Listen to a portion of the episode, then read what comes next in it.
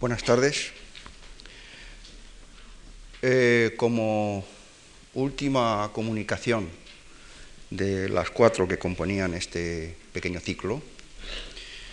hoy vamos a tratar de,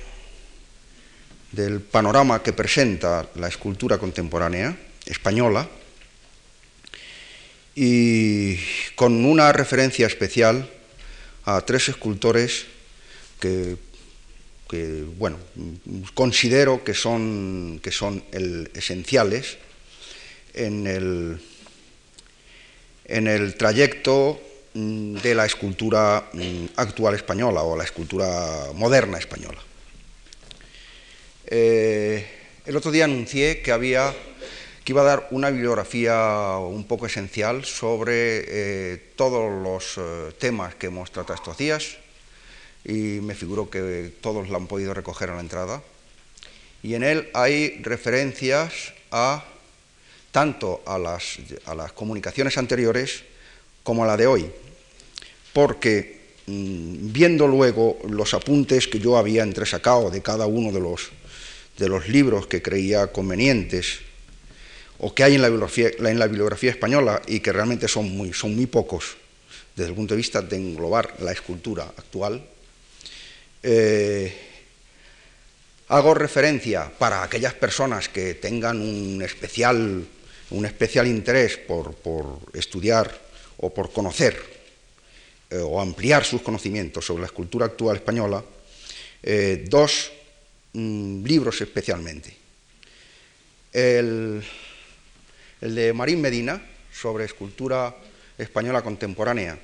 es un libro editado creo que en el año 77, 76 o 78 y que engloba la escultura española desde el siglo pasado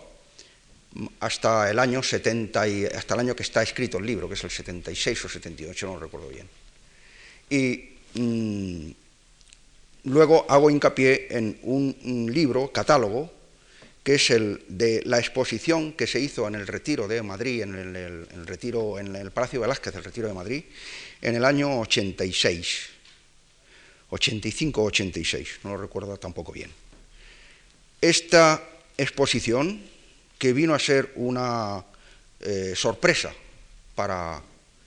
para todos y especialmente para, especialmente para los eh, profesionales de la escultura, eh, fue seleccionada y, eh, comisariada por Josefina Lis, que ya había tenido una experiencia anterior en una exposición que hicimos en la mm, facultad, mm, recién facultad de Bellas Artes, sobre los escultores Barral y Pérez Mateo, eh, escultores que eran muy mal conocidos, y en los que se daba la circunstancia de haber muerto en, el frente de Madrid y eh, su obra estaba dispersa y, no catalogada. La exposición del retiro eh, cubre una parte relativamente corta de la escultura española,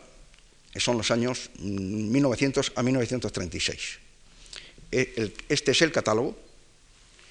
en el cual ocupa la, portada una escultura recuperada para España de Picasso, La Dama Oferente, que formó parte de la exposición del pabellón español en París, de la exposición del 37, la exposición mundial del 37, y cuya exposición en el centro Reina Sofía también eh, catalogó eh, Josefina Lis en el año me figuro que sería el 82-83. Eh, el panorama que mm, se recoge en este catálogo eh, es el reflejo de una investigación realmente muy seria sobre todo lo que ha supuesto el devenir de la escultura en España y su paralelismo con lo que ha sido la escultura en, en Europa, o la escultura en el mundo, y que en el segundo día eh, intenté comunicar y, hicimos una visión bastante completa con muchas diapositivas, con más de 100 diapositivas, y que naturalmente pues, se crean unos paralelismos eh, entre lo que es la escultura fuera de España y dentro de ella. Mm, de aquella, de aquella, yo la verdad es que no sé cómo llamarlo, no, me atrevo nunca a decir conferencia porque me viene muy ancho, ¿no? Pero de aquella disertación o comunicación o intento de comunicación, pues eh, ya veíamos cómo eh, se realizaba una escultura en Europa que además estaba capitaneada eh, en parte y muy importante por españoles. Por lo tanto, hoy voy a hablar más profundamente y, voy a ver si me contengo y lo podemos hacer más corto que los días anteriores y mm, nos vamos a cifrar, nos vamos a fijar principalmente en tres escultores que, han sido y que son, en parte, eh, los pilares sobre los que se pueden, eh, entre los que tenemos que considerar que se mueve la escultura española contemporánea, porque además ellos han sido los que han, los que han dado paso a esa escultura, los que han asentado el concepto de esa escultura. Eh, de esa forma voy a hablar de Ferrán, de Oteiza y de mm, Eduardo Chillida. Mm, naturalmente, esto no supone ninguna exclusión, pero eh, cada cual tiene una, forma de enfoque y el enfoque que yo le he querido dar a esta comunicación pues será precisamente este. Eh, entre otras cosas, me aprovecho de que yo he conocido o conozco a estos escultores y por lo tanto pues me considero un poco testigo directo de, esta, de, estas realizaciones. En el, por lo tanto, tenemos em, que, prescindir, o por lo menos dar por, dar por oído, lo que supuso la importancia de estos artistas del, exilio cultural español, que fueron Picasso, que fueron eh, que fue Juan, Juan eh, perdón, eh, Julio González, en simbiosis con Picasso, y que fue Gargallo y que fue Miró. Estos escultores están recogidos en el catálogo de la exposición del Retiro y están analizados en el libro especialmente por el, estudio que viene de Josefina Lis, que desde luego es exhaustivo. Y mm, eh, vemos que naturalmente si examinamos aquella exposición, que repito que fue sorpresa, porque nos descubrió una escultura eh, finisecular de escultores que los escultores actuales teníamos, teníamos como, como, cosas a olvidar, y, realmente fue un descubrimiento del, buen hacer y del buen oficio de todos estos escultores que ya desde el primer día mm, seguían viendo la escultura como únicamente estatuaria y con una óptica del siglo XIX. Mm, este movimiento que vimos cómo se prolongaba, cómo, cómo se metía en el siglo XX en la escultura europea, en la escultura mundial, en España, pues tiene además el, atraso lógico que, eh, tenemos en muchos, en, muchos, eh,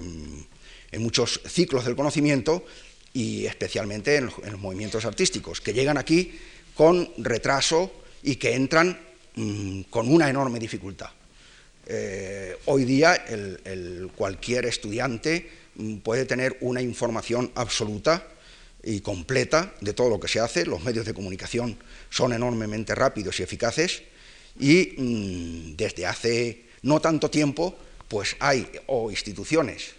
eh, que realizan una serie de exposiciones realmente ejemplares e incluso desde el punto de vista oficial el Ministerio de Cultura se ha encargado siguiendo pautas hay que reconocer que siguiendo pautas de em, entidades eh, no oficiales, como puede ser esta misma fundación, en las cuales han marcado pautas para las exposiciones que se han realizado posteriormente en el Ministerio de Cultura. Y que empiezan a funcionar bien a partir de los años 78, 75, 78, donde se hace una revisión de todas las vanguardias españolas, de todos los artistas que habían estado más o menos ocultos y, eh, que empiezan ya a hacer una, labor que culmina con lo que se está haciendo actualmente en el centro de Reina Sofía, donde se traen exposiciones de verdadera importancia. Es un movimiento que ha ocurrido en todos los en toda la labor expositiva de todo el mundo, pero aquí también ha llegado, como es natural, con, mm, bueno, con estos, digamos, para, para abreviar, 50 años de retraso que solemos llevar en casi todo, mm, por mucho que ahora se acorten. la exposición del retiro tenía además otra, otra virtud. Veíamos las esculturas con un montaje que anteriormente no se habían visto. Tradicionalmente las exposiciones de, las exposiciones de escultura eh, nunca solían serlo de escultura únicamente, sino que estaban en desventaja con, exposiciones de, pintura y la escultura pues eh,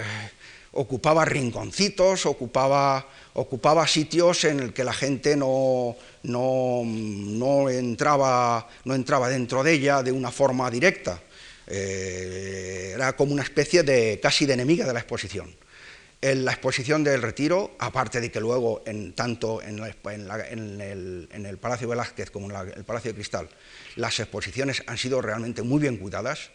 pues eh, la del Retiro estaba muy bien expuesta, ya no había, ya no había ese ambiente de colegio o monjas eh, o de hospital que había normalmente antes en las exposiciones, sino que eh, estaban las, obras mm, bien colocadas y sobre todo bien iluminadas. Cuando se hacen exposiciones de pintura y escultura, que es lo normal, juntas, una de las cosas que salen desfavorecidas es que la escultura tiene que ser iluminada de una forma especial, de una forma que pudiéramos llamar trágica, y, eh, la pintura necesita pues eh, una luz difusa y además ahora está de moda el que las exposiciones estén oscuras, porque se estropean por lo visto los cuadros. Y, hay en estos momentos, se ha inaugurado, que el otro día lo comuniqué, una, exposición en la, Academia de San Fernando sobre, sobre Pérez de Ayala y su tiempo, en el que hay una magnífica colección de pintura y unas cuantas esculturas que ahora vamos a pasar aquí. Y que en la exposición estas mismas esculturas fueron expuestas hace dos o tres años eh, de una forma bastante, bastante óptima y ahora están mezcladas con los cuadros y recibiendo la, luz eh, difusa y casi, y casi en tinieblas de la, pintura, con lo cual pues, eh, estas esculturas no, realmente no, lucen. De, toda de todo lo que recoge la exposición del retiro con, el, con, con con todos estos escultores que habíamos visto como público, habíamos visto en monumentos, que lo habíamos visto, pues, eh, no sé, hablo de, escultores como Benjure, como Belver, como, como eh, Querol, eh, escultores que habíamos visto incorporados a edificios públicos o incorporados a espacios, espacios públicos con la mala competencia que, a la escultura le suele hacer el, ambiente, eh, el ambiente en, el, la que se coloca, cuando se tiene poco, poco cuidado en colocarla, y, que suele ser el caso. Y entonces estos escultores lo vimos, los vimos quizá también con unos ojos nuevos, o sea, la exposición una exposición que estaba a favor de la escultura. Y en ella, además, descubrimos algunos escultores que ni los, eh, ni los que más eh, estábamos metidos en el mundo de la escultura habíamos visto nunca. Por ejemplo, uno de los descubrimientos pues, fue un Daniel González, eh, que es un señor de Logroño, que fue un, realmente un escultor excepcional y que ya antes de la guerra había caído con una enfermedad degenerativa y había dejado de poder trabajar y en la exposición pues vimos por primera vez, no sé de dónde salieron, unas cuantas obras realmente excepcionales. Y lo mismo pasaba con un vanguardista como Leandro Cristofol, al que nadie conocía en aquel momento, y que es un escultor aún vivo, aunque muy mayor, y que había participado en todas las vanguardias que, eh, que, se, que, se, engendraron o que se fortificaron en los años del, de, Barcelona, en los años, en los años del nucentismo, y, que recogen pues una escultura como la que el otro día habíamos puesto aquí, de los constructivistas rusos, de Pesner, de Gabo, de Malevich, y que había sido pues, escultores que habían estado pues, soslayados o, no expuestos nunca en, en, en, esas condiciones. Mm, yo había preparado incluso un recordatorio de lo que había podido suponer toda esta trayectoria, pero para sintetizar, yo voy a empezar a, a pasar eh, las, las, diapositivas y, lo vamos a hacer con un escultor, esto se encenderá, me figuro, ¿no? Con un escultor que tuvo una gran importancia y que realmente está, es, muy poco conocido. Es Julio Antonio, escultor nacido en, en, en Tarragona, en el 1890 y muerto muy joven. Este escultor, mmm, en aquella época, con una escultura mmm, completamente impresionista, expresionista, que debía mucho a, Rodin, pero que, debía muchísimo más a Burdel, eh, y que es la que practicaban principalmente Benjure y Querol, pues eh, aparece un, joven que, viene a Madrid, es decir, que viene además de una región donde las vanguardias, donde el arte, donde la cultura estaba más eh, fomentada. Eh, el ambiente catalán era mucho más propicio, lo era por su economía, por porque era una sociedad industrial y porque había coleccionismo y, y, entonces, pues en Madrid, en toda esa época, había una gran diferencia. Madrid era una ciudad de burócratas y de servicios y realmente mm, era más difícil de, de, encontrar un, un, un, aire propicio a una, a una actividad como la escultórica. Cabe decir que naturalmente aquí estaba el poder, aquí estaba la administración y esa administración propiciaba esa escultura monumental que ha sido la característica del siglo pasado, del siglo pasado y del anterior, pero principalmente del siglo pasado. Y naturalmente, pues por ejemplo, Benjure y Querón no daban abasto y tenían talleres. Yo he llegado a conocer, yo he llegado a conocer el taller de Benjure que tenía en la calle Abascal al principio, un pequeño chalet que ha desaparecido, como es natural, hace mucho tiempo, y en el año 46 o 47, cuando a mí me inquietaban, me empezaban a inquietar todas estas cosas,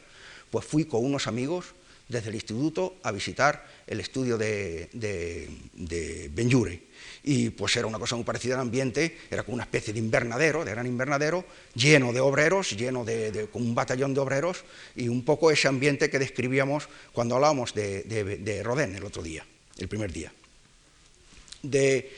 esta de este mmm, ambiente general de la escultura, de una escultura mmm, gesticulante,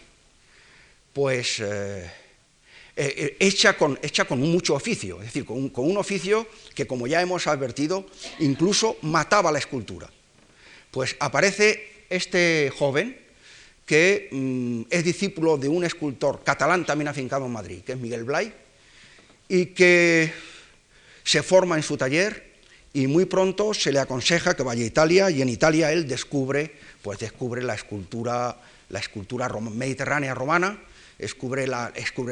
los retratos, eh, romanos y descubre el Renacimiento, especialmente Donatello. Y vuelve y es un escultor que se integra en unos grupos intelectuales que eran las colas del 98 es decir, entra en contacto con Marañón, con Baroja, principalmente con Pérez Ayala, que, que, que animan su obra. Y es un escultor que vamos a pasar con cierta velocidad su obra, que además en estos momentos casi toda ella se puede ver, porque esta obra eh, se repartió en dos, en dos eh, museos. Unas están en el Museo de Tarragona, de la Diputación de Tarragona, y otras están en el Museo mm, de Arte Contemporáneo Español, ahora Centro Reina Sofía. Pero es una obra que, bueno, pues no se expone, no se expone porque hay otras cosas más de mayor eh, interés o de mayor vistosidad que exponer.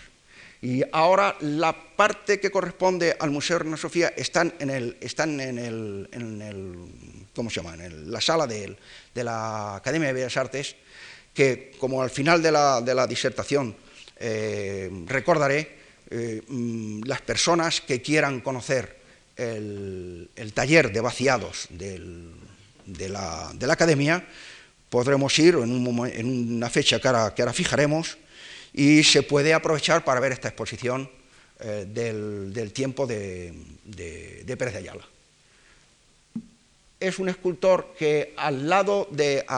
mm, ante, ante esta proliferación de, de, esculturas mm, con, un enorme, con, un enorme, ingrediente teatral, pues eh, eh, hace, hace un poco la misma trayectoria del 98, es decir, es el Baroja, es el Azorín que recorre las tierras de Castilla y en un momento dado empieza a hacer una serie de cabezas o de bustos, que son los bustos de la raza, y que al lado de Mm, de esta otra escultura eh, eh, romántico-impresionista, pues marcan unas formas que, son hueso, es decir, que llegan al hueso, que no se quedan, que no se quedan en la cáscara. Eh, es un escultor que lo asombroso es que muere a los 29 años y, deja una obra larga y, a, mi entender, espléndida y sobre todo insólita en el panorama de la escultura que se practicaba en aquellos días.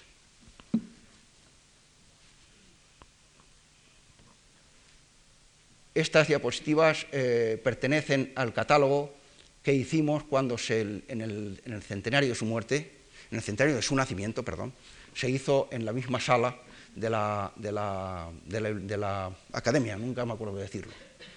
y, son, unas, buenas diapositivas, bastante expresivas. Son tipos de la raza, tipos que va conociendo en tabernas, en, posadas, y que también tienen una, impregnación, como es natural, literaria, porque su ambiente era, o sus contactos de un, escultor de origen muy modesto, muy, menestral, como normalmente ocurre en los escultores, pues eh, eh, viene a recoger un poco las mismas, las mismas visión, la misma visión castellana de, los, de, los, que formaban parte de la generación 98. Esta es María la Gitana, tiene un título precioso, muy literario. María la Gitana, querida que fue del Pernales, que era un famoso eh, bandolero de las tierras de Albacete.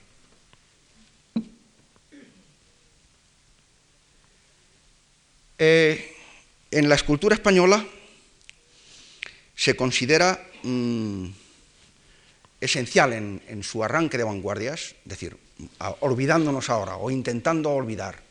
eh, la escultura oficial que se hacía, a Alberto Sánchez. Alberto Sánchez es un panadero de Toledo que viene a Madrid, que trabaja en una metalistería, que luego también aquí trabaja de panadero.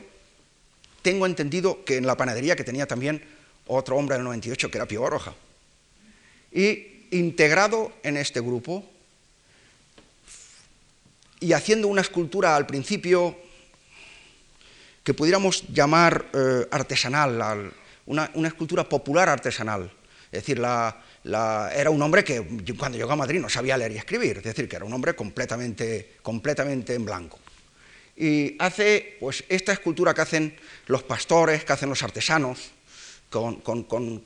en las cuales el, no conocer el oficio, el no conocer el dibujo, el no conocer, el no tener una cultura escultórica o, artística simplemente, pues les obligaba o, les, los, conducía a una producción de, que tenían unos, eh, una especie de, de o de, o de formas que podían tener, salvarse por ser, mm, tener un recuerdo totémico, pero que normalmente pues eran pues, eh, unas cosas eh, estilizadas en,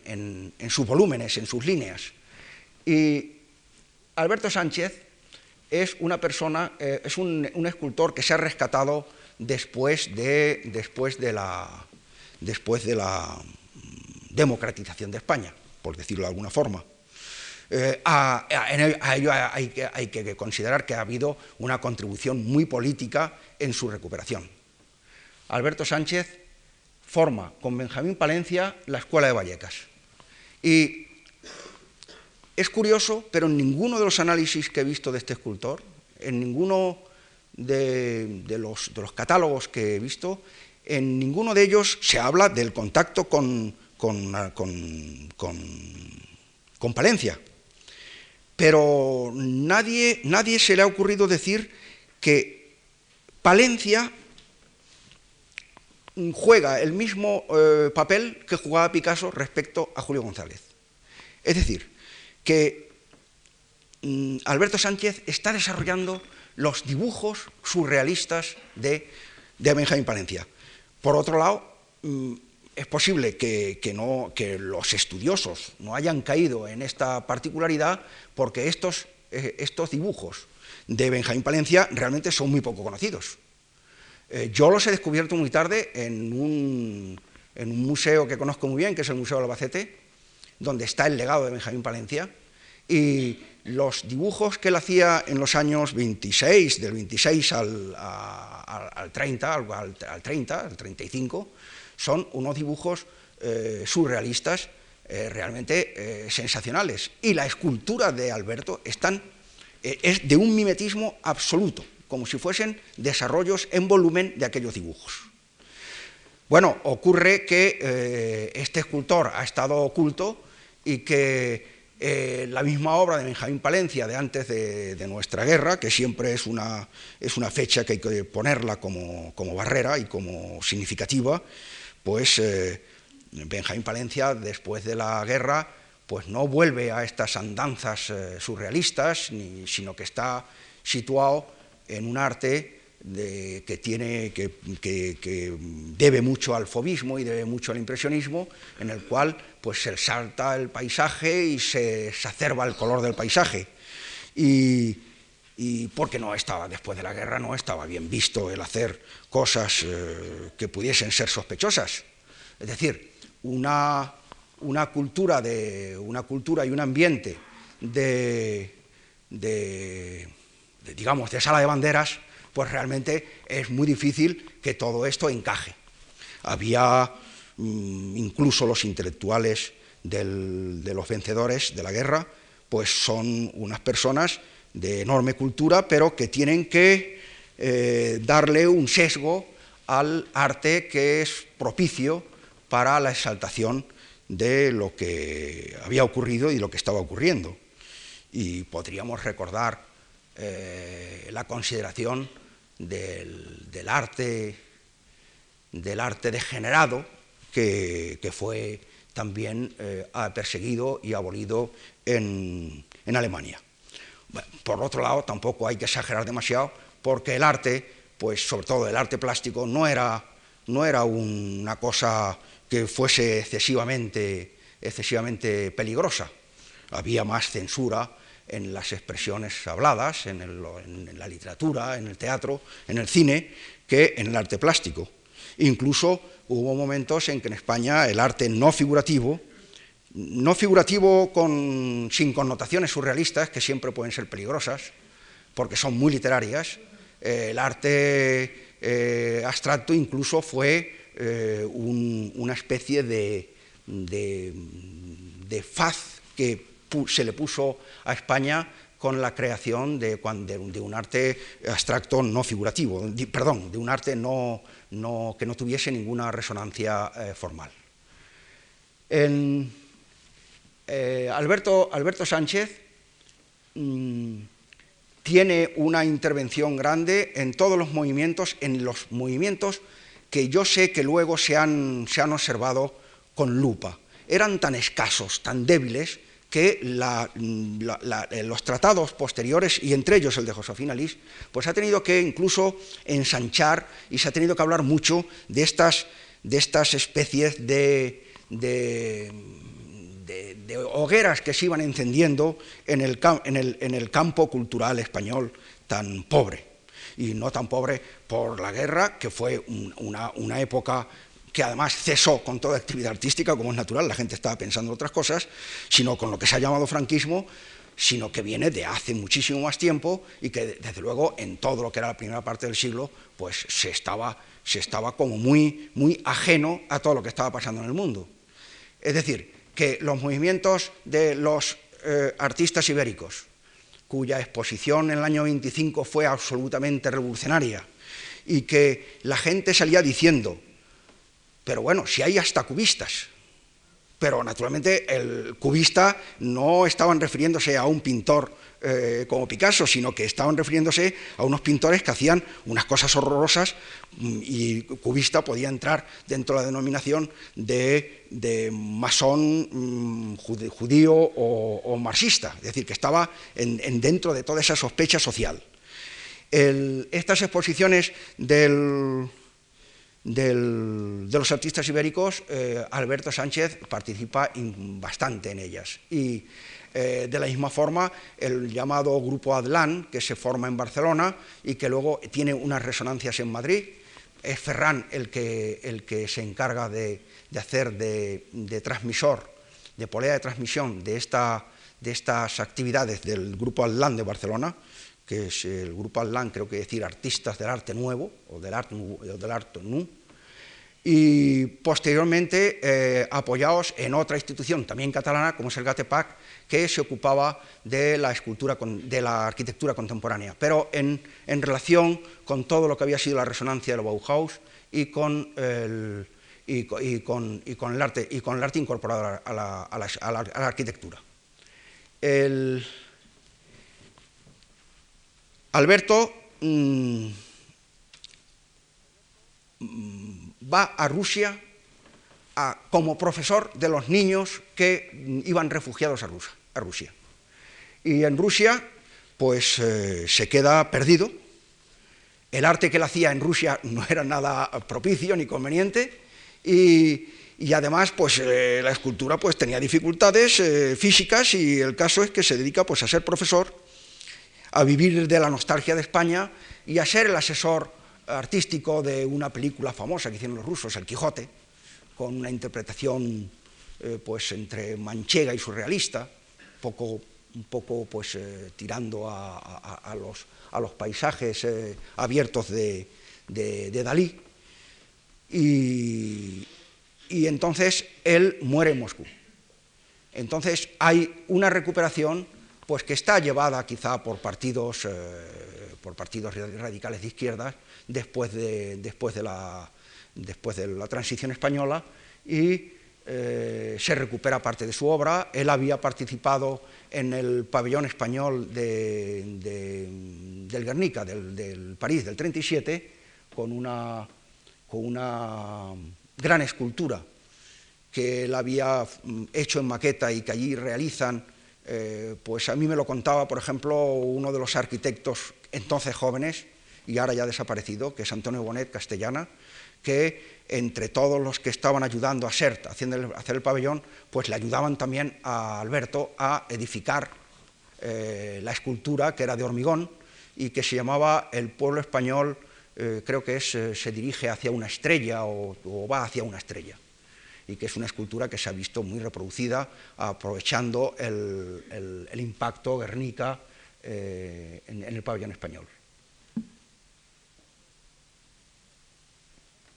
Eh, repito, repito, que estas formas son, eh, son zoomórficas, zoomórficas, muchas de ellas,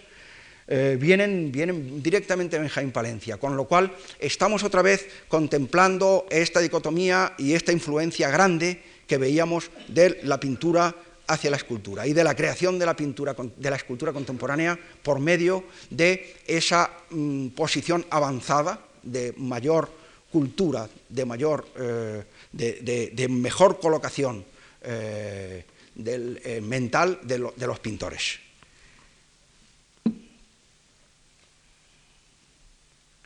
Esta escultura es del año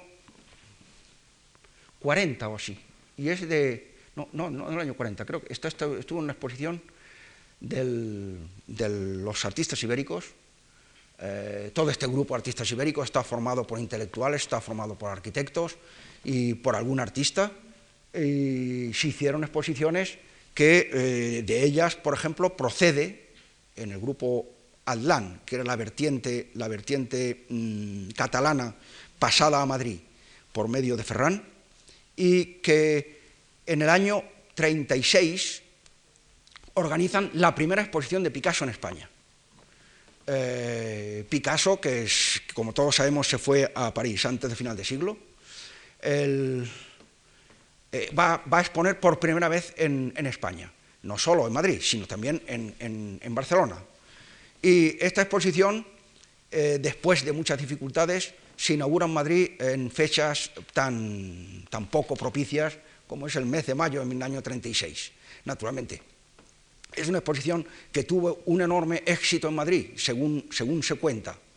Eh, y lo cuenta Ferran y lo cuenta, y lo cuenta Blanco Soler, el, arquitecto Luis Blanco Soler. Eh, tiene tal éxito que le, tienen, que le tienen que poner precio, que tienen que cobrar la entrada. Y durante el tiempo que duró en Madrid, pues es una verdadera revolución, porque sobre todo suscita toda la reacción de la crítica oficial y de todos los que se ocupan oficialmente del arte. Y, naturalmente luego vienen las bombas y aquello queda completamente olvidado y han, tenido que resucitar eh, archivos para darse cuenta de que en el año 36 se hizo una exposición de Picasso en Madrid, lo cual pues tiene bastante, bastante gracia. Eh, Cristofol es un, eh, está integrado en los grupos surrealistas y su escultura pues tiene pues mucho que ver con toda la vanguardia centroeuropea, con la vanguardia rusa, con, la Bauhaus y del el primer, el segundo día ya vimos eh, proyecciones, por ejemplo, de los hermanos eh, Pechner, en los cuales hay un mimetismo bastante, bastante grande. Y las primeras eh, esculturas que hemos visto de él pues han sido en esta exposición del Retiro, yo por lo menos es la primera vez que las he visto, porque al año siguiente en París, en la exposición que ya hemos comentado y ese catálogo que yo he ponderado tanto del Centro Pompidou de París,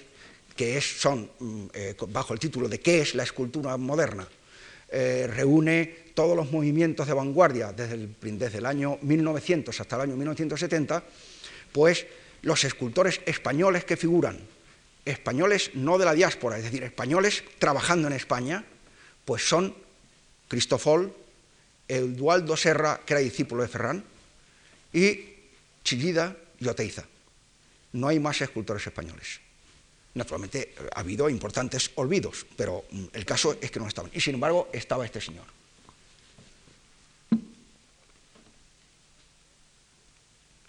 Esto es una obra de Ángel Ferrán. Eh, yo, mm, eh, bueno, tengo que confesar que ante Ángel Ferrán fue mi maestro, fue la persona que me incitó en la escultura y por lo tanto pues tengo quizá un exceso de, amor por él. Por otro lado, es un artista maldito, un artista eh, rodeado de mala suerte, un artista implantado en nuestro país de una forma de, completamente a, a contrapelo, eh, y, cuya obra pues, es realmente muy poco conocida. Eh, poco conocida porque eh, el, resultado de su vida y su, ¿cómo diríamos?, su desencanto de la vida, su desencanto de, su profesión, fue tan fuerte que obligó a destruir su obra al, final de su vida. Ferran es un madrileño nacido en una familia eh, de artistas. Eh, su abuelo, su tío abuelo, su padre Alejandro Ferrán formaban parte de los, de los pintores eh, fines seculares o medio seculares del siglo pasado. Y son pues, artistas, digamos, integrados en el arte que se hace en aquellos momentos, eh, son pintores y hacen pintura histórica, como es natural. Es la pintura que triunfaba en los salones y la pintura que, era admitida. Eh, entonces, él nace en el 90 y mm, desde muy pequeño él tiene la posibilidad y la facilidad de estar en un caldo de cultivo propicio y mm, va desarrollando sus apetencias que voy a ver si soy capaz, todo lo de la escultura contemporánea, hasta llegar a, estos tres escultores, pues mm, desgraciadamente me lo tengo, me lo tengo que saltar, me lo tengo, que olvidar, porque si no haría, nos quedaremos aquí varios días. Eh, he comprobado eh, en la inocencia que me da el ser primerizo que todos estos temas de escultura son infinitos y que podríamos estar hablando de esto días y días y días y días, incluso de una forma amena, o sea, decir, no de una forma erudita, sino de una forma eh, por lo cual eh, yo si en la sala hay, hay personas que estén dudando de, hacer, de hacer eh, tesis, que muchas veces tienen los licenciados tienen dificultades de, de, escoger temas, porque siempre esos temas han sido, han sido ya realizados anteriormente, quizá con otro, con otro punto de vista. En escultura está todo virgen, es decir, que en escultura es un campo completamente eh, virgen y, como virgen fértil para poder desarrollar eh, miles de temas. Yo mm, he tomado nota que en el primer libro de Josefina Lis, que ya digo, el que, quiera, el que quiera investigar en el libro, que lo lea, es un libro que debe de estar a la venta porque debe estar, es un libro, viene en, el, en el pequeño guion que he hecho de bibliografía, y de Ángel Ferrán he tomado alguna nota, a ver si soy capaz de, ordenar, y que, la bibliografía que viene de, que, podíamos añadir ahora de estos tres autores que, yo en los cuales centro, mi atención, pues no están en esa no están en esa bibliografía que se ha facilitado a ustedes. Pero el libro de Ferrán es un catálogo del Ministerio de Cultura del año 83, su título es Ángel Ferrán, y es un libro catálogo que eh, con el comisariado de Ana Vázquez de, Parga eh, reúne todo lo que se, puede saber de Ferrán, que es mucho. Y el libro tiene una enorme información eh, sobre su personalidad. yo comprendo que el pasar unas diapositivas eh, se pueden explicar solo, como ya el otro día hemos insistido, en los, en los eh, extremos formales y materiales de la obra, incluso de su realización, pero mm, eh, hay, que, hay, que, arropar un poco esta sequedad, esta sequedad aparente, que quizá para los artistas pues es más que suficiente, pero yo comprendo que, al, público en general hay que darle como mayores, mayores eh, pistas. Yo he seleccionado, esta exposición fue una exposición de, amor, de, cariño de un grupo de personas. tenía dificultades porque reunir la obra de Ferran era, muy, era realmente muy difícil y además indico que eh, al final de su vida él destruyó mucha obra y además dejó ordenado a su mujer que destruyese toda la que, tuviese en su poder. Incluso él fue buscando obras que pertenecían a, instituciones o a coleccionistas con el propósito de, destruirlas y naturalmente no lo dejaron e incluso lo trataron de loco. Y que resume esta amargura de haber, haber sufrido pues, la vida que artísticamente sufrió. En este catálogo hay una serie de, trabajos literarios muy importantes, pero el más importante de todos es el de la comisaria que mm, para reunir todo este material disfrutó de una beca del Ministerio de Cultura, de ayuda a las artes plásticas, que entonces se daban, y que mm, reúne realmente, eh, hace un estudio mm, muy profundo y también muy cariñoso de la obra. La, obra, la exposición eh, en, el, catálogo se nos agradece a, algunas de las personas que influimos mucho, que ayudamos mucho en la exposición. Bueno, pues estas personas pues son pues 10 o 12, que yo creo que realmente éramos, las personas que conocíamos la obra de, Ferran en España. Eh, ya ven ustedes que no son tantas. Eh, la lista acaba, por ejemplo, con Maud Westerdal, que desgraciadamente ha fallecido hace un poco, en la semana pasada, y que era la mujer de, Eduardo Westerdal, que era un sueco instalado desde hacía mucho tiempo en Canarias y que fue la persona que más, eh,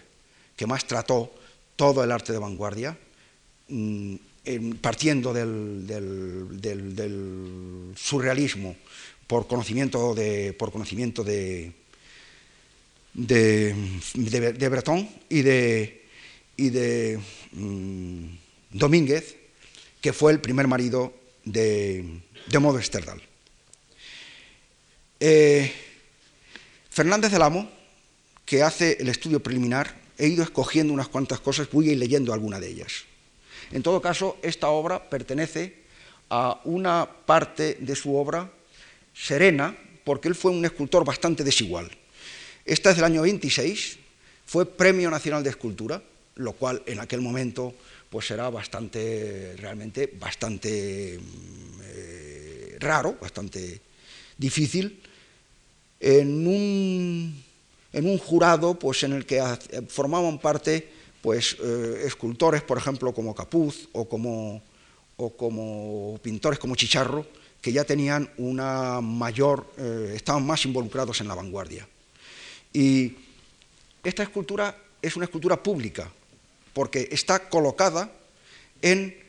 lo que ahora es Instituto Ramiro de Maestu, que entonces era, mm, eh, estudio escuela, creo que se llama estudio escuela, no, sé si, lo digo bien.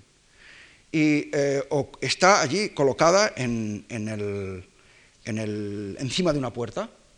es un rectángulo no muy grande, tendrá pues unos 80 por unos 20, y a la exposición se llevó una reproducción eh, hecha en, cemento. Eh, esta escultura realmente mm, convenció a muchos recalcitrantes enemigos de cualquier innovación en el arte. Digamos que esta escultura pues convenció a don Eugenio II, digamos como, como persona que mm, naciendo de una, de una corriente vanguardista en la literatura, pues fue bastante más reticente en arte y que luego además después de la guerra se convirtió tanto en, un protector de Ferran como en el gran papa del, arte. Eh, a propósito de él he leído una cosa que no quisiera, no quisiera dejar de, leer, porque uno de los escultores españoles en París era Mateo Hernández, que el otro día cité, aunque no proyecté ninguna cosa suya, y eh, Mateo Hernández pues eh, era un escultor animalista y trataba piedras, basaltos, piedras de mucha dureza. Entonces, eh, este hombre también tuvo una enorme mala suerte, era un hombre completamente menestral, artesano, trabajaba en París, tenía éxito en París, pero él vivía con la nostalgia de la tortilla de patatas y de su querida España, y bueno, pues eh, se volvió a España en el año 40 o 41, volvió con toda su obra, y la regaló al Estado español. Al principio estuvo expuesta en el retiro, luego estaba en la Facultad de Bellas Artes y bueno, pues la escultura estorbaba, la verdad es que estorbaba y además pues eh, decidieron llevarla a Salamanca, que era su, era su origen, y en Béjar hicieron un museo, un museo que me figuro que no verá nadie y que estará completamente olvidado. En los años, en, esta época, y voy a leer una, una cosa que realmente merece la pena, de Dors sobre Mateo Hernández. Se quedó ciego casi, herido por las esquirlas y las centellas de las piedras labradas. Se quedó sordo casi, herido sus tímpanos por el incesante estruendo de los golpazos. Sufría de dos hernias por el acarreo de los bloques. Y total, para que un oso, para que un oso le saliera bien peludo y una foca bien lisa. Esto que fue publicado en Arriba en el año 49, formando parte del, novísimo glosario, pues eh, en aquel momento fue lo bastante para mm, arrasar todo el esfuerzo eh, titánico de un escultor. volviendo a Ferran, esta obra dijimos que está en, museo, en la residencia escuela, y eh, Ferran además había tenido muchos contactos con la residencia de estudiantes eh, e incluso hizo esculturas e hizo una escultura eh, de tipo happening para, una, para uno de los, acontecimientos del, colegio. Y entonces estaba en contacto también con la generación que formaba el colegio, que, la generación, que, formaba la residencia o que formaba parte importante de la residencia, que era la, generación del 27. El, Fernández del Amo, en, el prefacio del, catálogo de Ferran, y de una forma mm, sentida y poética, como casi todo lo que le escribe, eh, nos hace un retrato espiritual que considero también muy acertado y que retrata pues precisamente cuál era la actividad, cuál era la sensibilidad del escultor. Eh, estamos hablando de los años 20, de los años, eh, de los años 25, en una época en la que, bueno, pues, pues no, no por casualidad había otra dictadura. Toma del suelo el canto rodado, una rama tronchada, un trozo de cerámica rota, el corcho, el cemento que no ha visto nadie, los acaricia, seguro juega con ellos. En ellos encuentra elementos de una composición y en la operación el gozo de haberles dado un nuevo destino. Este es el origen del arte, desde el dolmen hasta nosotros. De la trayectoria de Ferran, como eh, voy a pasar unas cuantas fotografías porque es poco conocido, pero se pueden encontrar también en este libro que recoge no solo lo que se expuso en el retiro, sino la obra destruida que él tenía registrada en su archivo fotográfico, porque también era de los que se hacían las fotografías él mismo, como casi todos los escultores, por aquello de no arruinarse. Eh, es el contacto de Ferran con la escuela de Vallecas, esta se llama Mujer de Vallecas y está hecha un poco en homenaje a aquella escuela que nacía en los años 20 y que es una escuela que lejos de los terciopelos y lejos de los salones, pues entra, quiere entrar a, investigar un arte natural, un arte, un arte, un arte pobre, en cierto modo. Eh, Alberto, creo haber recogido por aquí, que en un libro suyo,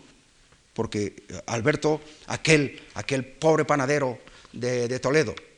eh, acaba escribiendo libros, eh, lo cual pues es bastante reconfortante en, una, visión cultural. En un libro que se llama Palabras de escultor, habla de que procuré hacer una escultura más sencilla. No tuve inconveniente en ir al campo a buscar estas formas, que muchas veces habían sido labradas por el hombre cuando labraba la tierra. Eh, es una expresión de, también de modestia, de sencillez, que, en la, que es otra de las características de la vida de, Ángel Ferrán. Eh, vida de sencillez y de honestidad, pero honestidad que no, eh, una honestidad, como diría yo, que, está reclamando su, está reclamando o está encubriendo una especie de orgullo de, lo que realmente está haciendo y normalmente no lo dejan hacer. Ferran tiene una correspondencia muy larga porque en, sus vicisitudes él mm, pronto, por aquello de que había que ganarse la vida, y él pertenecía a una familia de artistas que aunque tenían encargos oficiales y eclesiásticos, pues no, estaban tan bollantes, pues él eh, eh, se, mm, obtiene una plaza de profesor de las escuelas de artes y oficios y el primer destino es mm, La Coruña. De La Coruña eh, pasa después a Barcelona y realmente en Barcelona él que es madrileño, pero como su mismo apellido indica, de origen, de orígenes eh, catalanes, realmente en Barcelona encuentra un, calor, encuentra un, revulsivo que aquí en Madrid, eh, en, aquel Madrid garbancero, realmente él no, puede encontrar. Entonces, al poco tiempo, al poco tiempo y muy joven, él ha ido a París. Y en París se encuentra con que en aquellos momentos se realiza, en el año 13, se realiza la exposición del surrealismo italiano. Esta exposición, capitaneada por Marinetti y por Boccioni, ya hemos dicho el otro día algo de Marinetti y de su famoso manifiesto surrealista, y también hemos indicado o hemos marcado el interés que tiene la lectura del manifiesto de, Boccioni eh, que es el manifiesto técnico de la escultura futurista, que es del año siguiente, del año 14, pues él queda absolutamente deslumbrado por, por, todo aquel, por, aquel, eh, eh, por toda aquella ebullición artística.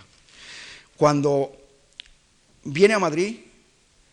se le ocurre mandarle una tarjeta a Marinetti diciendo que es un joven escultor y que quisiera saber algo del, surrealismo. Y Marinetti le envía un, un enorme paquete de libros en los cuales se recogen todo lo que literariamente arropaba a este movimiento de por sí tan literario. Y esto a, Ferran lo, embarca mucho en su, en su quehacer. naturalmente tiene que estar luchando no solo con, esta, eh, esta dedicación a la enseñanza, de la cual además él ha quedado en, la historia del arte contemporáneo, más como pedagogo que como, eh, que como escultor. Naturalmente, una cosa va unida a la otra. Y mm, en Barcelona eh, trata de, organizar la enseñanza de las artes. Un poco eh, detrás de, los ecos de la Bauhaus y sobre todo de la mala, de la mala impartición de la enseñanza artística en, nuestro país y en, y en los otros países también. Había ocurrido en todos los sitios, salvo que el, la Bauhaus supuso una ruptura total. Eh, de esta forma, mm, en Barcelona se, significa tanto, se, hace, marcar tanto en su, en su afán de transformación, en la cual los alumnos están por completo detrás de él, tanto que tanto es así que todos sus programas, lo que se llama el, el Pla Ferran, el plan de estudios que él marcó, son completamente rechazados por todos los organismos oficiales y son los alumnos los que están diciendo que, son, que es aquello lo que ellos quieren. Se llegan a hacer incluso huelgas artísticas, huelgas de, las escuelas. Y naturalmente aquello se le da un tratamiento revolucionario e incluso se dice que este señor ha venido y está actuando eh, está actuando ante la sociedad como, como los sindicalistas charnegos de la época. De, esta forma va evolucionando mm, tanto su trayectoria ah, pedagógica como artística en, obras que de, de, Ferran se podrían traer, es un escultor que trabajó mucho, se podían traer muchas reproducciones, pero bueno, ya veo seguramente que me estoy pasando mucho y nos quedan aún dos escultores importantes. Y, entonces, pues vamos a pasar con mayor velocidad algunas de las fotografías de obras hechas por Ferran y que siempre tienen una especie de, sabor agrio, es como muy, duro. Y entonces toda su vicisitud y toda su dificultad también mm, se ve muy bien cómo se desprende de su misma obra. Él realmente tuvo mala suerte, cayó en mala época, tuvo mala suerte, era un hombre que no le gustaba ir detrás del éxito e incluso él mismo se contradecía respecto a este, a este sentido. En, cuando llega la guerra, él es, eh, forma parte de una asociación o sindicato de intelectuales, y, eh, de, intelectuales de izquierdas y mm, se le encomienda la, se le encomienda la eh, conservación del patrimonio artístico español. Patrimonio artístico español que al principio de la guerra pues es muy maltratado, eh, los sindicatos y los distintos partidos políticos pues no se ponen de acuerdo para una cosa y él es una labor que al final eh, para, evitar, para evitar discusiones, como siempre, se lo queda el Ministerio de Hacienda y en aquel momento pues Ferran sale de, sale de, este, de este círculo. Eh, fue muy importante y naturalmente a él le acarreó el tener que ser depurado después de la guerra. Después de la guerra ya había antes de la guerra eh, tenido la cátedra en, la clase de Madrid de, la Escuela de Artes y Oficios, primero en Carabanchel y después en la calle de Marqués de Cubas. Bueno, yo acudía a las clases de Marqués de Cubas de escultura. Eh, el grupo que acudía era un grupo muy especial porque eran principalmente arquitectos que, o arquitectos que, estaban preparando el ingreso en la escuela de arquitectura. Y yo era un estudiante de Derecho, pero mis amistades eran, de, eran arquitectos, eran estudiantes de arquitectura. Y por esa, por esa operación yo caí en esta clase. Y eh, la, forma de, operar de Ferran pues era absolutamente eh, extemporánea y completamente distinta a todo lo que era todo lo que podía ser una clase de escultura. La libertad era absoluta y él ni corregía ni, ni daba ninguna instrucción, nada más que orientaciones por medio de aquellos libros famosos de Marinetti y porque estaba suscritos a todas las revistas de arte que se publicaban entonces en, en Europa. El,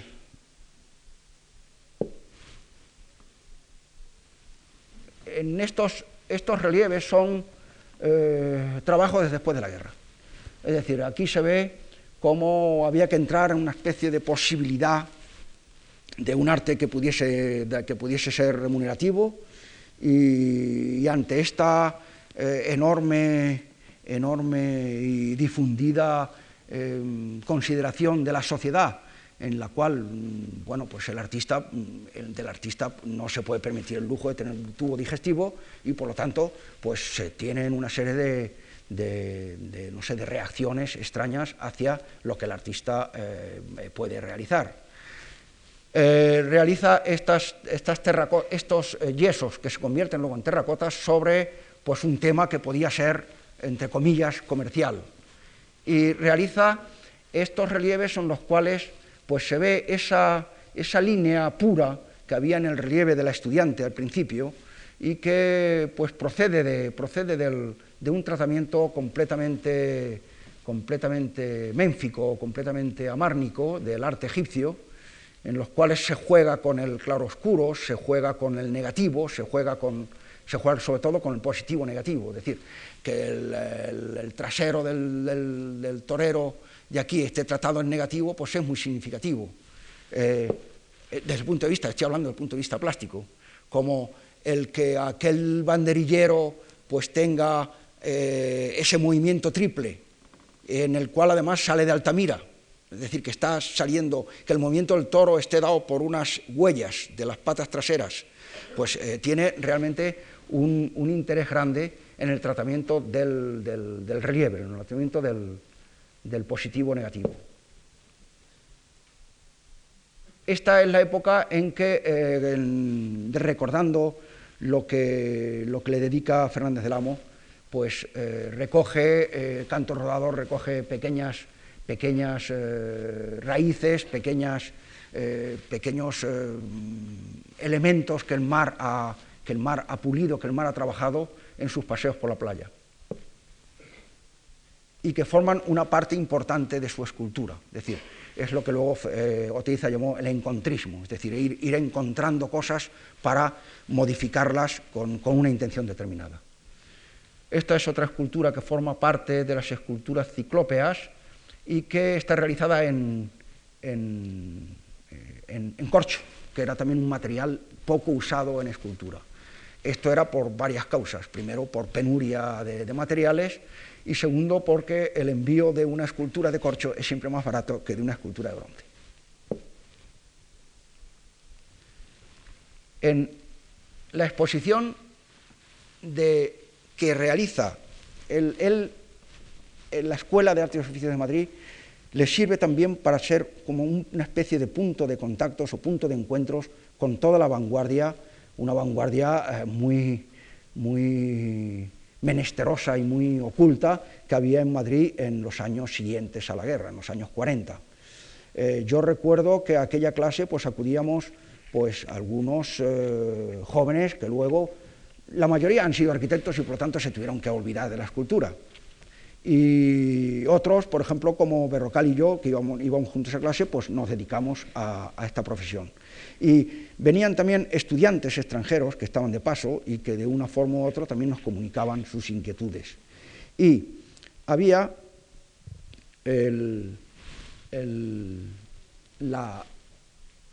las dos personas que quizá más influyeron en la vanguardia de aquellos años. Uno era el portero de la embajada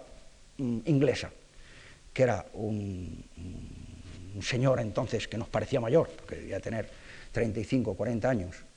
y que llevaba una barba roja que se llamaba Stubin, Tony Stubin. Y el otro era un judío alemán que había venido huyendo de la quema y que estaba pues, pues oculto en Madrid y que se llama Matías Gerrich. Matías Gerrich eh, estuvo formando equipo con Ferran, se ayudaron mucho mutuamente y eh, crearon la Escuela de Altamira, que venía otra vez a resucitar el tema de la enseñanza de las artes. Esta Escuela de Altamira, en el año 52, no, en el año 48 creo que era, se reúne en Santillana del Mar, en unas jornadas que se realizaban entonces, un poquitín amparados por la, por la, por la intelectualidad falangista, y eh, pues eh, trabajan en ella eh, o forman parte de ella, aparte de estos artistas que he citado, pues están, está sobre todo Gullón, y, empiezan a formar unos cursos de arte, con una enorme ilusión por parte de Ferran. Y aparece una persona que, entra allí un poco como, topo y que realmente eh, mm, pues, eh, hace estallar aquel, aquel posible nido, nido, de rojos, que es, eh, que es Pancho Cosío. Pancho Cosío dice que allí hay judíos, que él los huele, que, que la mujer de, Matías Gerrich es judía porque tiene los pies planos, y además era verdad, era judía. Y bueno, pues el caso es que aquello pues acaba muy mal y es otra de las derrotas del pobre Ferran. Eh,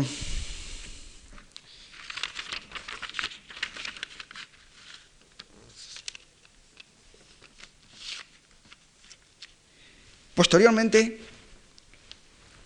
esta misma élite cultural, intelectual del, régimen, pues eh, decide, eh, bueno, pues el mismo el mismo Ruiz Jiménez, en la inauguración de, una exposición nacional, pues al generalísimo pues, le hace ver que, bien, que, había que dar un poquitín de, libertad a las expresiones. Y de ahí nace la idea de las exposiciones eh, de las bienales hispanoamericanas. Se juega otra vez con el binomio eh, de la madre patria y mm, se forman estas exposiciones en las cuales todos los, el grupo en el cual eh, Ferran está incluido, y especialmente por parte de Luis Felipe Vivanco, arquitecto y poeta, muy amigo de Ferran, pues eh, deciden, deciden convencerlo para que él formase parte de, la, o sea, concurriese a la Bienal de, Madrid, a la primera Bienal que se celebró en Madrid, la segunda se celebró en Cuba, la tercera se celebró en Barcelona y, ya luego creo que nunca más se supo. Eh, a él le incitan y él no quiere ir, él no quiere acudir a ninguna, a ninguna, a ninguna eh, convocatoria de este tipo y eh, por fin a la tercera va la vencida y va a la de Barcelona, en la cual, por el hecho de ir, como es natural, para convencerlo, le dicen que el premio, que el gran premio es suyo. Y marcando otra vez su,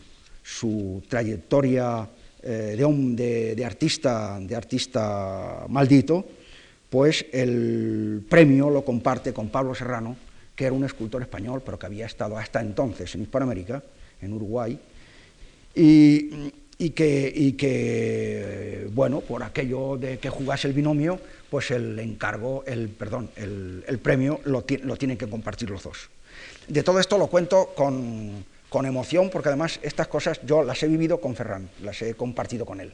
como compartía, por ejemplo, la esperanza siempre de que se pudiese crear esa escuela de, enseñanza de las artes eh, que estuviese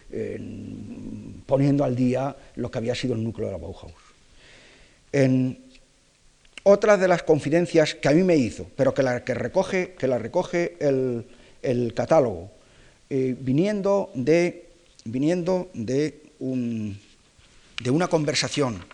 con Eduardo Esterdal, es, quizá no vaya a encontrarla ahora,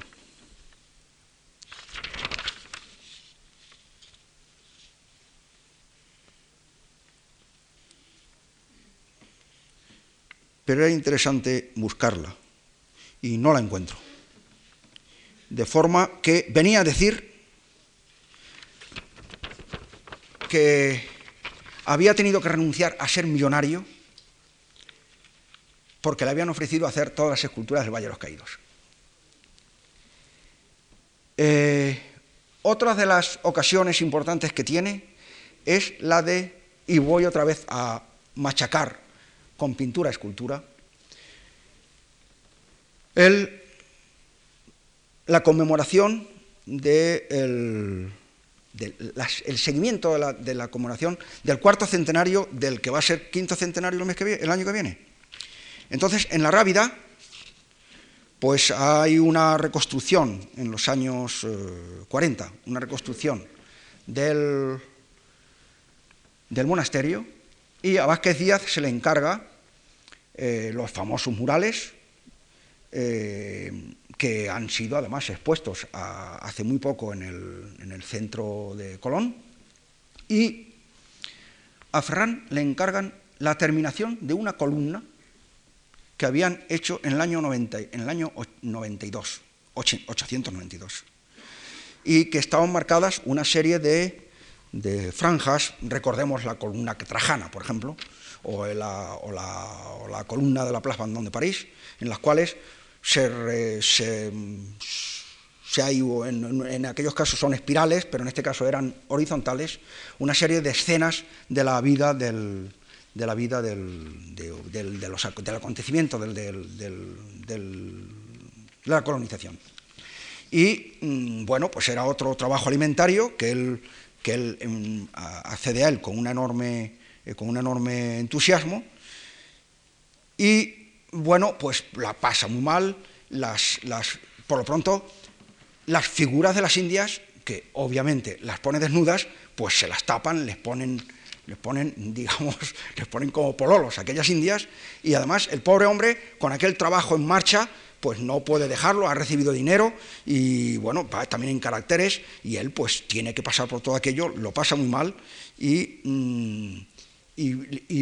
llega a hacer dos franjas de las 12 que tiene aquella columna.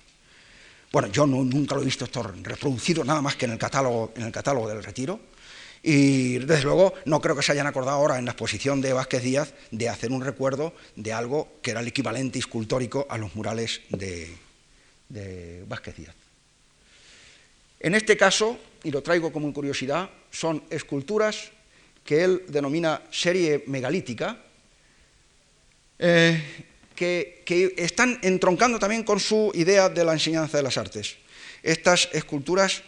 estos grupos son maquetas, los tienen en maquetas, con unos fotomontajes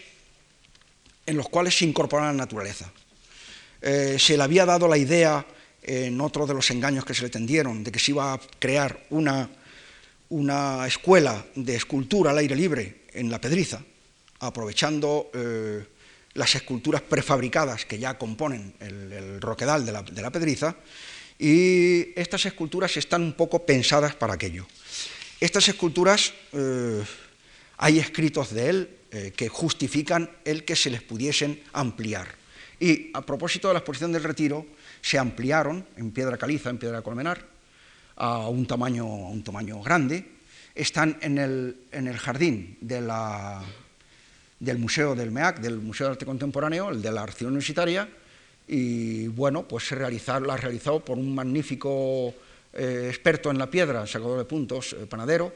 que, bajo la vigilancia de, Paco López, el hermano de Julio López y yo, pues la fue, realizando y que quedaron un poco como la concreción de un sueño que él había tenido.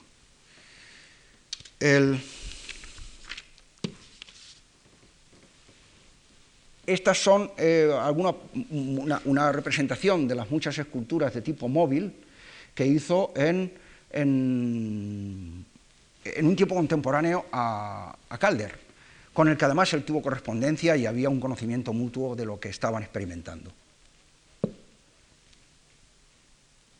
Y este es otro móvil estable en el cual hay bastante, referencia a Calder y eh, ocupa pues el sitio donde se baja a la cueva del Café, del, café Gijón. Y creo que mucha gente lo, habrá tenido que ver, aunque quizás sin la referencia de que fuese Ferran, porque él era pues, uno de los eh, artistas que acudían con bastante frecuencia al Café Gijón. Y ahora llegamos a, a Oteiza. Eh, Oteiza y Chillida son artistas felizmente vivientes, eh, Oteiza mucho mayor, y, bueno, pues son, han sido otros de los que a la joven escultura les han servido también de revulsivo. De Oteiza, muy mal de tiempo, de Oteiza hay un libro eh, genial, es un libro escrito sobre su obra por Miguel Pelay Orozco, porque Oteiza, Oteiza es un genio y tiene todas las características para la observación externa de un personaje de ser un genio. Eh, naturalmente, es un genio en este país y un genio es siempre un heterodoxo. Y este país eso de las genialidades no lo admite muy bien, pero realmente él es un genio. Ahora, un genio particular, porque yo he estado leyendo su biografía, su currículum vitae, escrito por él mismo, relatado por él mismo, y creo que es una de las piezas a leer más divertidas que existen en la literatura española. Y que leyendo algún pequeño trozo, pues podemos ver eh, cómo las calza este señor.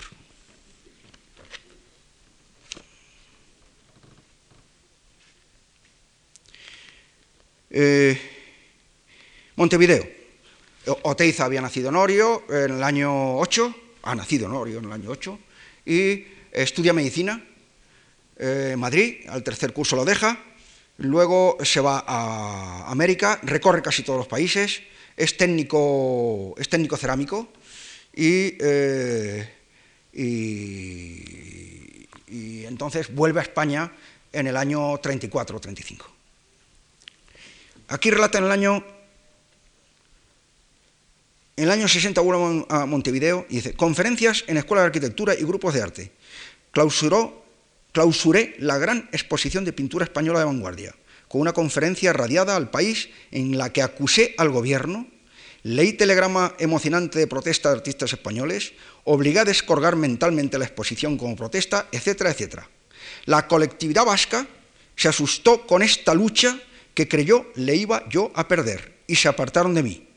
Pues el gobierno uruguayo, uruguayo había dado el nombre de Galíndez a un lugar íntimo en un paseo de la ciudad y la colectividad vasca se había comprometido a realizar una estela funeraria de Galíndez que yo tenía hecha desde el año 58 y la había ofrecido.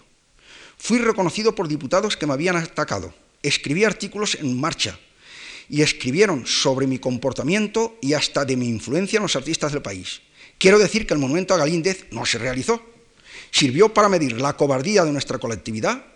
y que en una representación vino a verme para hacer las paces y que venía al frente un alavés que fue gran adversale y amigo mío en Buenos Aires, Ortiz de Zárate, y que a patadas lo volví a meter en el ascensor. Este es el talante de este eh, señor eh, genial que muchos de nosotros hemos conocido y que yo lo he conocido en los años eh, cincuenta y tantos, en los años cincuenta y tantos hubo un concurso en España muy importante que era el de la Basílica de Aránzazu. Vamos a pasar alguna fotografía, porque estas primeras fotografías, la, anterior especialmente, es, un primer descubrimiento que en España tuvimos de Moore eh, por, vía, de Oteiza, aunque él luego lo desmiente. Él eh, se agarra a decir que ese Moore, que, Moore era un, señor que, actuaba sobre el hueco horizontal y él actuaba sobre el hueco vertical. Entonces, en aquella época, eh, este concurso de, eh, yo acudía con, con mismo Ferrán, con un grupo de artistas como podía ser Basterchea, eh, íntimo amigo y alumno, hoy enfadado con Oteiza, y con un dibujante de la Corniz que se llama Munoa, y acudíamos a una tertulia en un, en un café de, del Callejón de los Gatos, eh, en el cual pues eh, pasábamos nuestro tiempo español de tertulia.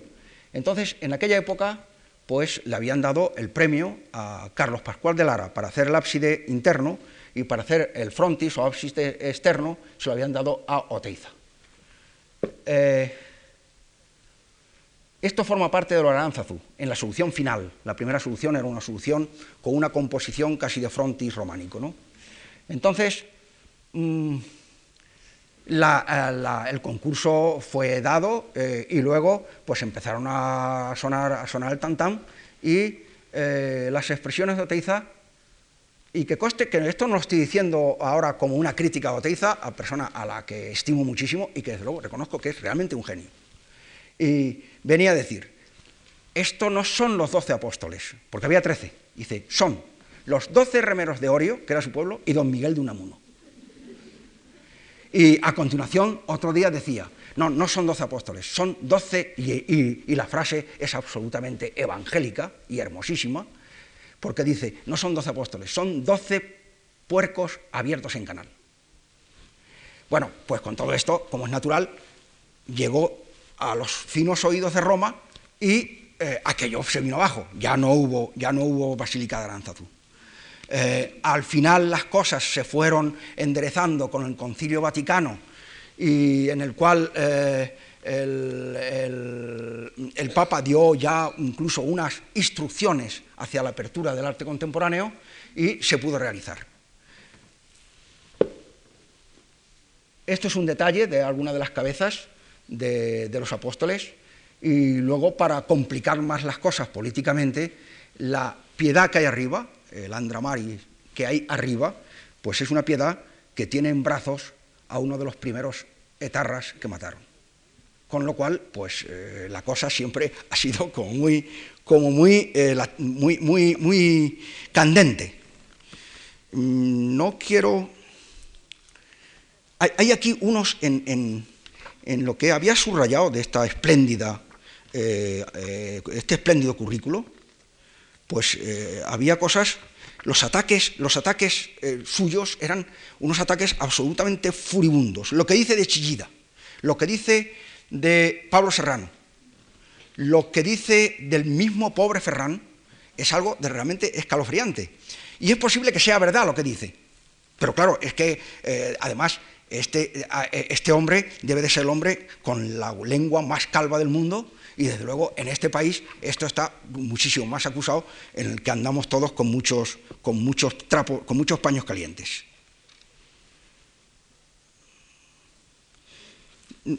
Picoteando, pues habla de una escuela. Él ha intentado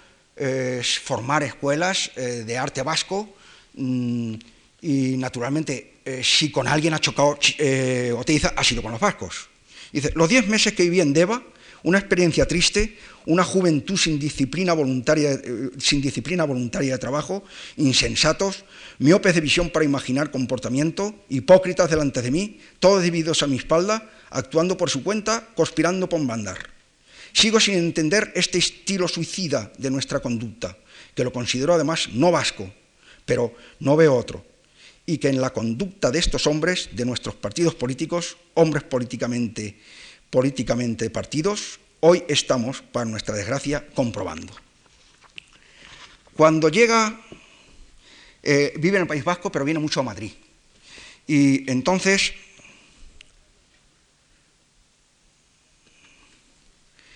En una de las muchas vicisitudes, este hombre, como es natural, ha chocado con todo el mundo, eh, dice, andando en esta agitación, a propósito de un trabajo que tenía en Madrid, y tratando de comer algo en un mal momento y tarde, desde un mostrador en Madrid, un neumococo mesetario, montado y oculto en un pedazo de tortilla, dio en tierra con los huesos de este vizcaíno empeñado en la de siempre singular y desigualdad y desigual batalla nuestra. Mm, son muestras, son pequeñas muestras que yo quisiera, eh, lo digo para quizá eh, holgorio de ustedes, el poder. Eh, hace, le encargan una obra para el edificio Beatriz, arquitecto población, da los nombres obviamente, ¿no? Especialmente invitado, gano el concurso, restringido por una escultura en la entrada, al exterior. Seleccionado mi proyecto, facilitado por el análisis espacial del edificio interior, del que obtuve la escultura, realizados cambios, cálculos, maquetas, varios viajes a Madrid, pago personalmente de facturas, todas estas cosas los escultores las sabemos muy bien. Mm, el arquitecto me niega que haya habido un concurso y que se me haya encargado la obra, y no hay forma de dar con él. Me informo y lo compruebo, era un sirviente, un servilhombre del opus. Tampoco hay forma de verme con las otras dos personas, etcétera, etcétera. Al pobre Amón, Bueno, pues dice tales cosas que, que quisiera ver si las encuentro y leérselas, porque, porque es algo realmente impresionante. No lo veo ahora. ¿Perdón? Es que no he entendido.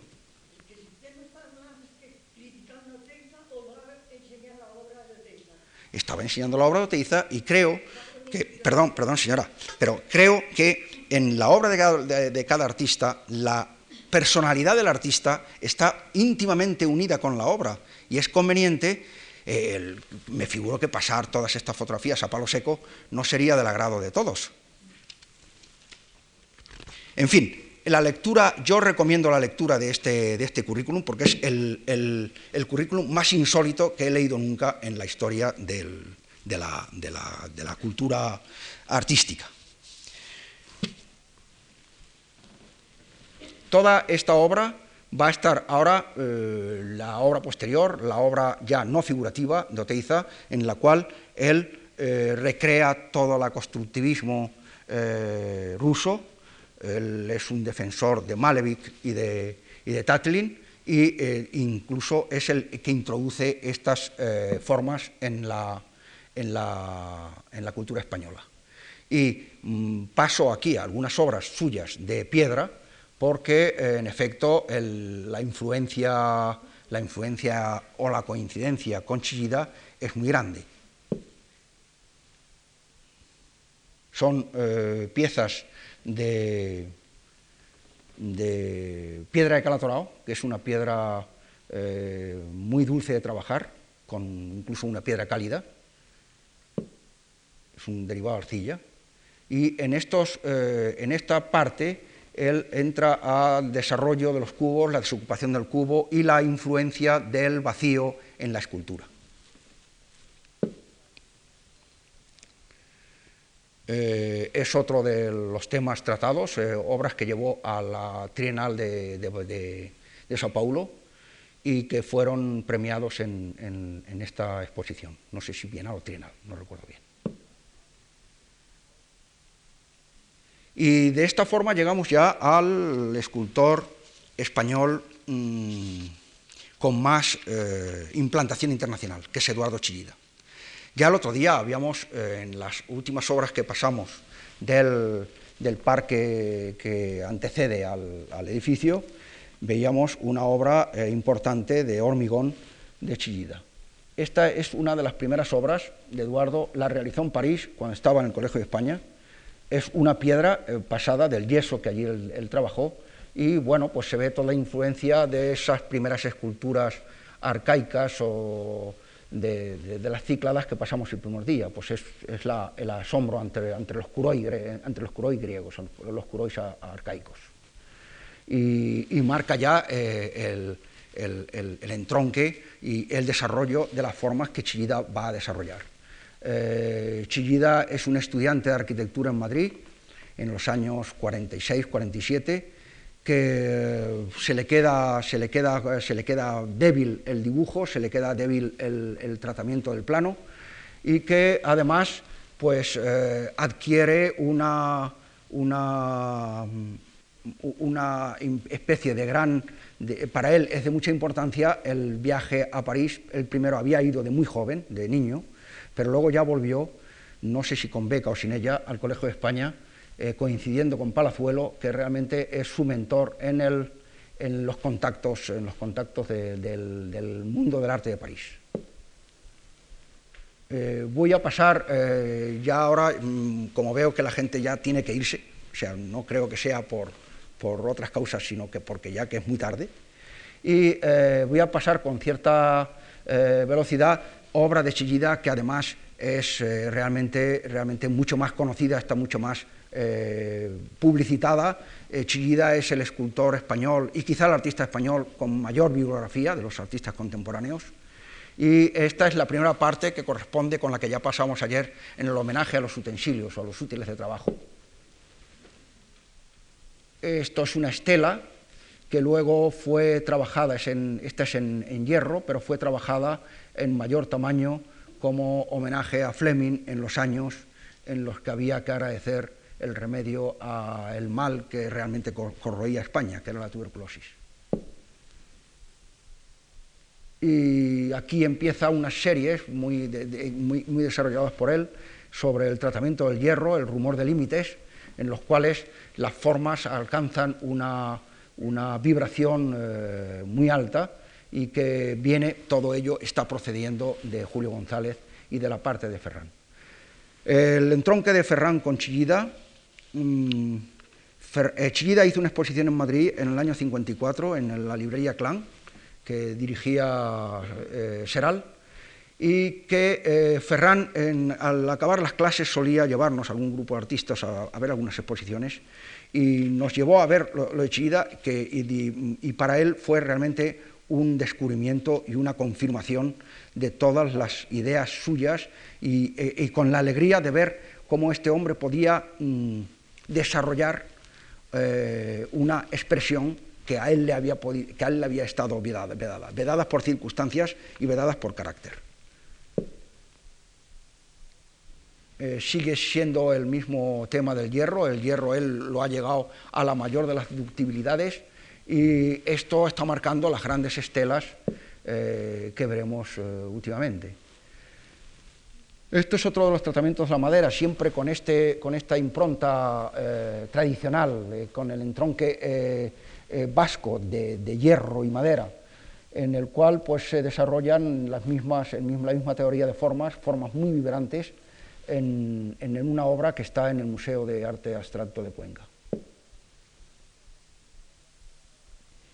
Aquí es, eh, esta es un homenaje a la luz, él empieza a trabajar el alabastro, material que había sido, eh, no sé, mm, había sido eh, desdeñado por, los escultores, porque tenía esta especie de, implicación en esos chinos y en, esos, en, esas lámparas y en esos pedestales que hay en las salidas de algunas poblaciones, en las carreteras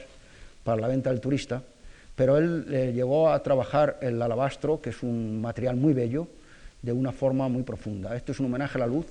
y eh, Oteiza le critica a Chillida en, las andanadas que le, que le mandan el libro sobre la copia servil y absoluta que había tenido de su obra. Esto es otro alabastro. Y aquí hay un desarrollo en obra de gran tamaño, en granito, que está en, una fundación de, Houston.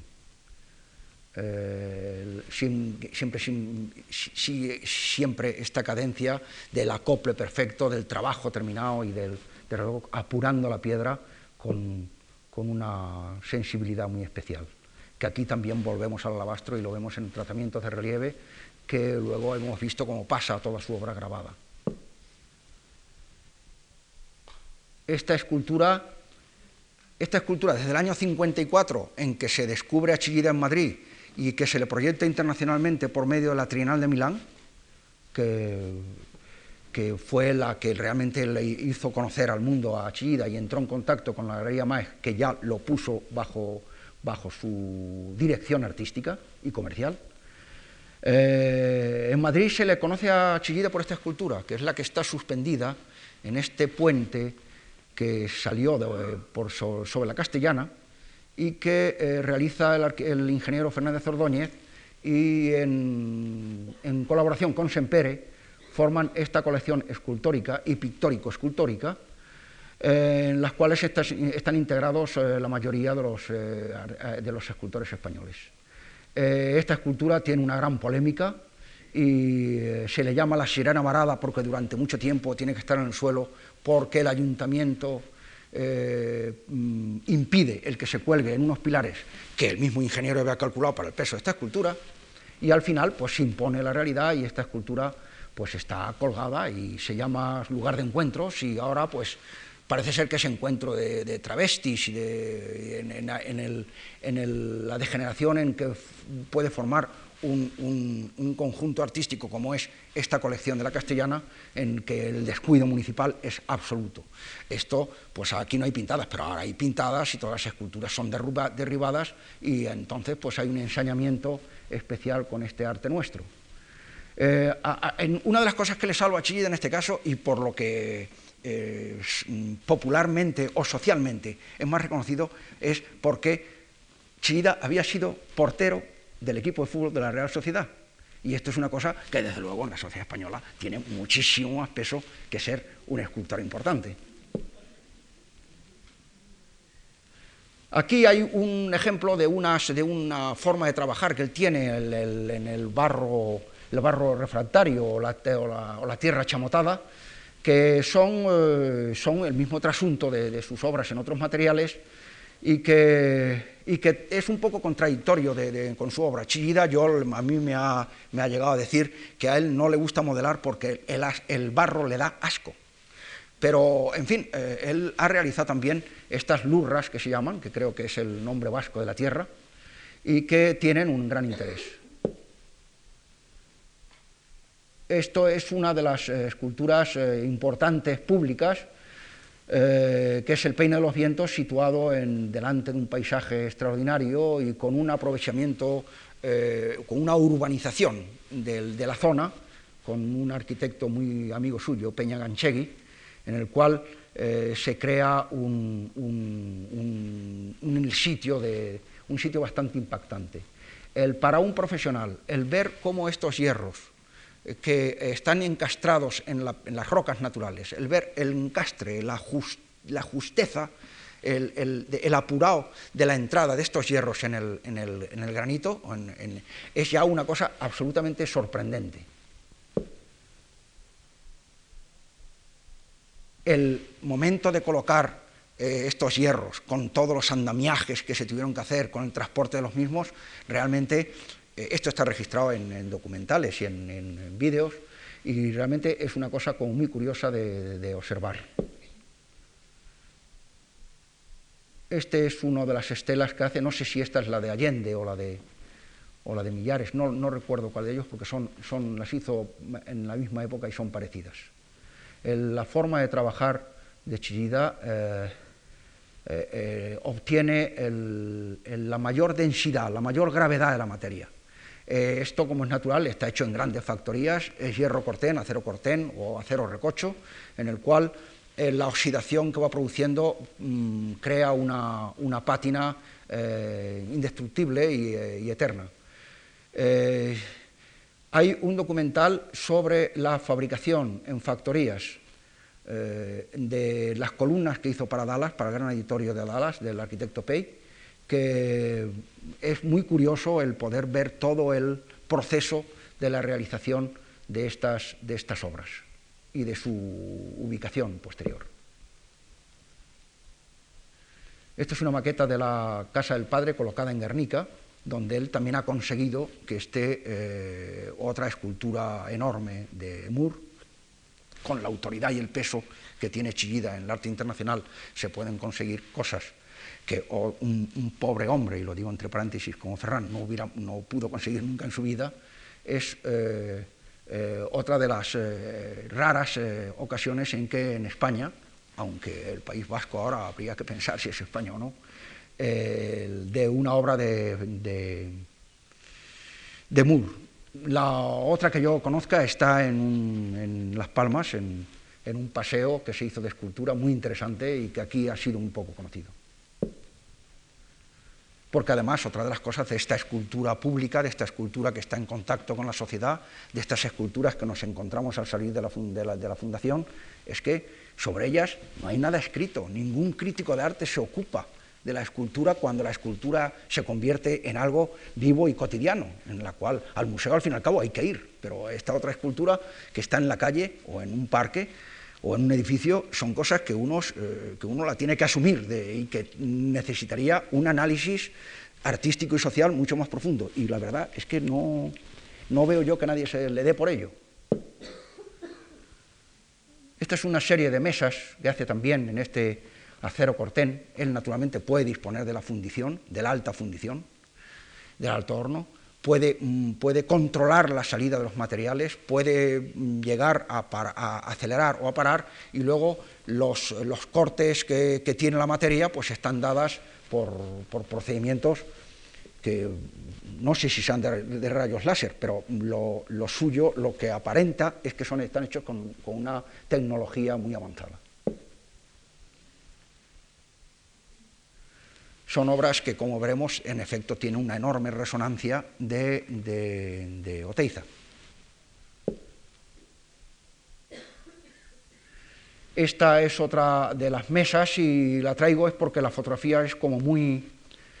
como muy significativa, ese entronque de país, esa, cosa que sale de la, de la, tierra y que además la escultura vasca es la única que realmente se ha sentado sobre, unos, eh, sobre una especie de savia terrena. El, contraste entre esta, realización y un caserío, un caserío vasco. Y esta pues es la última fotografía que, la pongo en homenaje a, Chillida y que realmente pues eh, está un poco significando, aunque es falsa, porque estas cosas, eso se está, se está empujando una cosa que no se puede empujar, porque eso, cada pieza de esas pesa 5 o 6 toneladas, pero tiene esa concreción del esfuerzo, de lo que es el esfuerzo. Y con esto mm, acabo de abrumarles a ustedes de escultura si me he pasado de tiempo ha sido únicamente por, por bisoñez y por entusiasmo. Eh, algunas personas han dado su nombre para poder completar esta cosa tan falsa que hemos hecho de la escultura, que ha sido pasar imágenes de la escultura, para poder visitar algún taller. Eh, los dos talleres que yo propongo son el taller de vaciados eh, y del mundo clásico grecorromano de la Escuela de Bellas Artes, de la Academia de Bellas Artes, y la otra ir a una fundición, a un taller de escultura donde se realizan eh, muchas esculturas, incluso mm, las que están aquí fuera, algunas de ellas han sido realizadas en este taller que está cerca de Barajas. Para la, primer, para la primera visita no hay ningún inconveniente. Yo mm, marcaría, y claro, alguien tiene que decidirlo, yo marcaría para el martes próximo, acudir a la Academia de Bellas Artes que está en la calle de Alcalá número 13 y que puede ir cualquiera allí por sus medios, o el coche se deja en un parking que hay enfrente, o por el metro, o por el medio que sea, y yo estaría allí a las 12. Y eh, les acompañaría a una visita en la cual se vería cómo se moldean las esculturas. Y ese mismo día ya decidiríamos, depende de la gente que venga, para cómo hacemos la próxima visita, la posterior visita, que es ya más complicada porque, porque hay que ir un día determinado a una hora determinada y que yo la tengo también que concertar con el jefe del taller. Eh, les agradezco a ustedes muchísimo eh, su atención, eh, le agradezco muchísimo su paciencia y naturalmente agradezco muchísimo a la Fundación que me ha permitido el intentar, el intentar comunicarles a una inquietud que a lo mejor antes no tenían. Eh, si ha habido muchos fallos, yo también le paso eh, la parte de culpa a la Fundación por haberme escogido a mí. Y, no tengo nada más que decir, nada más que agradecerles de nuevo su presencia. Gracias.